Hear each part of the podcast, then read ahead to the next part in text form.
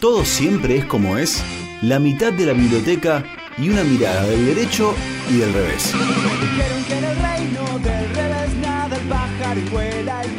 Una columna de la abogada Ornella Ascarano, del derecho y del revés. Del derecho y del revés.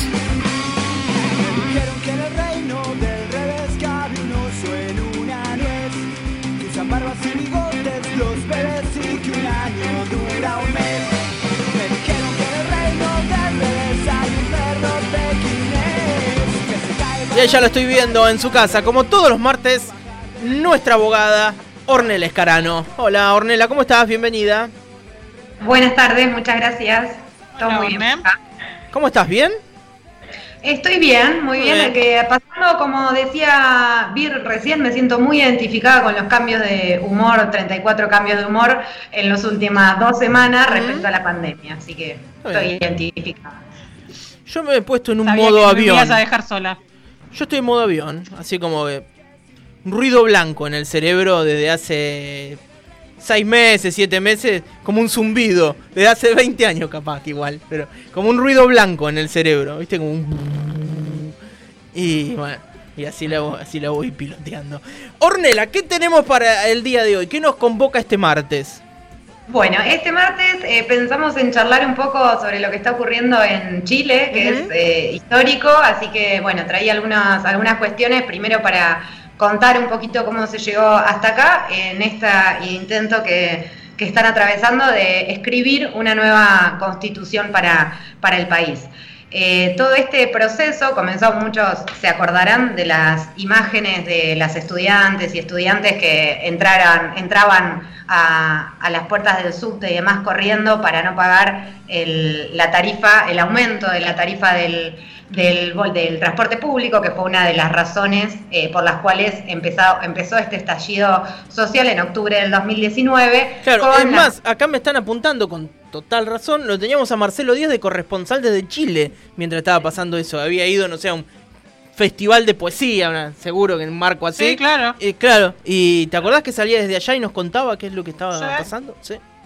Recuerdo, corresponsal de lujo, sí, es verdad, ya me me había olvidado de eso, de eso. Bueno, que incluso, bueno, Marcelo también comentaba de las consignas y de lo que, de lo que veía por ahí. Eh, esta cuestión de Chile despertó hasta que la dignidad se haga costumbre y se movilizó, bueno, de, manera muy notoria el país, todo lo que comenzó en Santiago de Chile, que después se fue expandiendo por diferentes regiones del país y ahí se empezó a mostrar, bueno, una fractura eh, tanto política como como social en, uno de, en una de las que se decía las democracias más estables de, América del Sur, ¿no? desde, el 90 al menos. Eh, bueno, todo eso fue acompañado de una represión muy grande por parte del, gobierno de, Piñera. De hecho, muchos de los hechos que ocurrieron todavía no han sido esclarecidos. Leía un informe del Instituto eh, Nacional de, Derechos Humanos de Chile eh, que mostraba que solamente 42 causas fueron formalizadas de un total de 2.800 y pico de, querellas que habían sido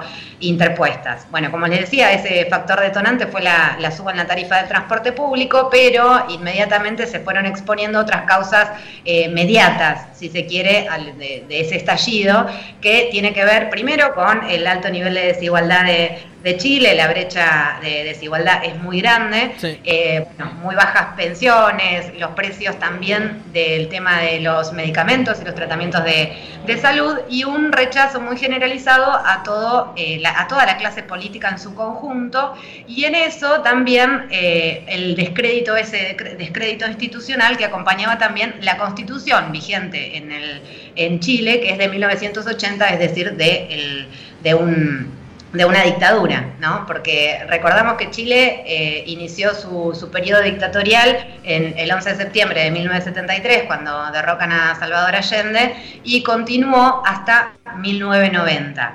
Como siempre me voy enredando y no voy a ser tan ordenada, pero uno de los plebiscitos que había tenido eh, Chile eh, previo a este, que este fue histórico, el del año pasado, que ahora vamos a entrar a ese plebiscito, fue en 1988 cuando eh, se le preguntó al pueblo chileno si quería seguir teniendo a, Pinochet como, bueno, como presidente, entre comillas, ¿no? y ganó el no. Eso fue histórico y eso es lo que desembocó después en las elecciones de 1989 89 y en el 90 que se diera por finalizado el periodo dictatorial y un inicio del el periodo de transición de democracia como se llamó en ese momento. A diferencia de, nosotros y de muchas otras dictaduras en América del Sur, lo que pasó con Pinochet es llamativo porque en realidad no es que fue salió de, su rol de abucheado, ni mucho menos, sino que, por ejemplo, siguió siendo durante ocho años jefe del, ejército de Chile. Entonces fue una, una, transición totalmente distinta a la que nosotros podemos decir que fue en, nuestro país y, y demás. Tiene su su propia historia y muy particular Chile, con este, mm, este proceso también que, eh, eh, que, un poco también se ha hablado en España y lo, relativo a, Franco. Había un alcalde de Madrid, que no, me acuerdo ahora el nombre, pero que decía que el problema era que los hijos eran más fascistas que los padres, porque había una cuestión de, eh, profundizar y, de, de de naturalizar ese, esos años tan largos de una dictadura tan larga, que además venía desde antes, porque Pinochet también aparece como una, una consecuencia también de un estilo de vida eh, que se estaba que, había en Chile. Y otra de las cosas que recuerdo, y eso es un documental que, recuerdo, que recomiendo para ver, para quien no lo vio, que es Chicago Boys, que, bueno, que habla un poco de todo el nacimiento eh, neoliberal de, o, ese proceso de experimentación que empezó a, tener Chile después del golpe de, Estado Allende, eh, con esa mirada neoliberal autoritaria que bueno, que fueron los artífices de, las políticas económicas, eh, siguiendo a Milton Friedman y, demás. Es un documental que sirve mucho para, entender un poco lo que es del 2015. Eh, bueno, y volviendo al, proceso ahora que está atravesando Chile, eh, lo que pasó fue en, octubre de 2020 hubo un plebiscito eh, que fue mm, que donde más del 77% de los votantes chilenos decidieron aprobar la redacción de una nueva constitución y em, bueno, ahí lo que, produjo, obviamente que, que ganó el sí, eh, fue que el fin de semana pasado se llevara a cabo la elección de los constituyentes. Ahí se eligieron 155 representantes para la convención constituyente, que también en esa oportunidad se eligieron gobernadores de regiones, eh, alcaldes y concejales un dato eh, que más o menos también igual se, vincula con la historia de Chile en cuanto a la participación en esas elecciones, que fue 10 puntos más baja que la del plebiscito. En estas cosas es importante este dato porque también estamos hablando de una reforma, o no una reforma, sino una nueva constitución, de derogar la constitución que está hasta ahora y ese dato es importante porque acompaña y va a acompañar definitivamente el, el proceso, la legitimidad del proceso que se lleva a cabo. Una de las novedades o, de, lo importante que también pasó el fin de semana es que surgieron agrupaciones y eh, espacios independientes que lograron más del 30% de los candidatos constituyentes contra la coalición de, de derecha, que era Chile Vamos, ¿no? que agrupaba los partidos de extrema derecha y la derecha de Chile, que eh, tuvieron 37 lugares contra 48 lugares de los sectores independientes. Eso obviamente que es muy importante porque también va a delinear un poco cuáles van a ser las discusiones y cuáles van a ser los puntos de, consenso entre aquellos eh, sectores más de izquierda de izquierda, más estos sectores eh, independientes. Las tres constituciones que, que eh, rigieron en Chile a partir de 1833 siempre fueron diseñadas por comisiones. Y esto es el otro dato eh, interesante. Al momento de votarse el plebiscito que, hablábamos de octubre del 2020, no solamente se votó por la aprobación o el rechazo de una nueva constitución, sino que también se eligió el, el órgano redactor de esa constitución, o sea, quiénes iban a ser los que, los que la redactaran. Y ahí estaba la opción de una convención mixta, eh, y una convención constitucional que es la que termina ganando y es eh, la, digamos, que los representantes sean elegidos directamente por votación popular. Ahora, una vez que ya están electas los representantes, eh, son nueve meses eh, de trabajo que pueden ser prorrogables por otros tres meses y luego, el año que viene, eh, está previsto, me parece que en abril del año que viene, se va a dar lugar a un nuevo plebiscito para ratificar el texto que surja de este trabajo de los, convencionales que lleven a cabo durante estos meses. Sí. Qué interesante cuando pasa esto, ¿no? Cuando se llega a, esta instancia y se modifica eh, un documento tan eh, fundamental para toda la sociedad que fue armada, como decía eh, Ornella, en 1980 en plena dictadura. es, un paso que, que tienen que dar sin duda. Sí, y acá yo un poco hoy recordaba como para, para hablar de qué es la constitución, ¿no? Porque a veces no sé si se toma la, la magnitud, la importancia que, es, y recordaba Arturo Zampay, que fue el ideólogo de nuestra constitución de 1949, luego derogada eh, en la autodenominada Revolución Libertadora por, por Aramburu, y esto se los leo porque me parece que es muy claro lo que él decía respecto de, de qué es la constitución, ¿no? Y él decía, la constitución es una estructura de leyes fundamentales que cimienta la organización política del Estado, fijando los fines y enunciando los medios adecuados para conseguirlos, y que establece además la manera de distribuir el poder político y elegir a las personas que lo ejercen. La Constitución, en otras palabras, es el orden creado para asegurar el fin perseguido por una comunidad política y la que instituye y demarca la órbita de las diversas eh, magistraturas gobernativas. Eh, un, poco en otro pasaje, en el libro que, estoy haciendo referencia es Constitución y Pueblo de, de Sampay, que tiene un montón de, libros para, para, ver y que son muy interesantes.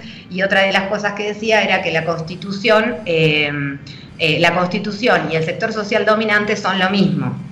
Eh, como diciendo, bueno, lo que queda plasmado en la Constitución eh, refleja quienes están gobernando y por eso hacía alusión a, los grupos que, formaban estos constitucionales, eh, constituyentes. Perdón. En, ese marco me parece que hay dos puntos que hay que, destacar de lo que está pasando en Chile. Uno es que es la primera vez en la historia de la humanidad que una convención constituyente tendrá integración partidaria, paritaria de género. Digo, van a estar esa constitución nueva va a estar escrita, entre otras personas, por mujeres y sobre todo mujeres jóvenes, digo, con toda la impronta de género que esto le va a dar. la verdad que me parece uno de los puntos más destacables. Y el otro es que también se dio lugar a los pueblos originarios con 17 bancas eh, reservadas para, para ellos. Digo, también en, esto que vos decías, que quiénes escriben y en qué contexto se escriben esas constituciones, habla mucho de cuál es el, poder dominante o, cuál es la idea o, o el espíritu dominante al momento después de, tener una, nueva constitución. Mujeres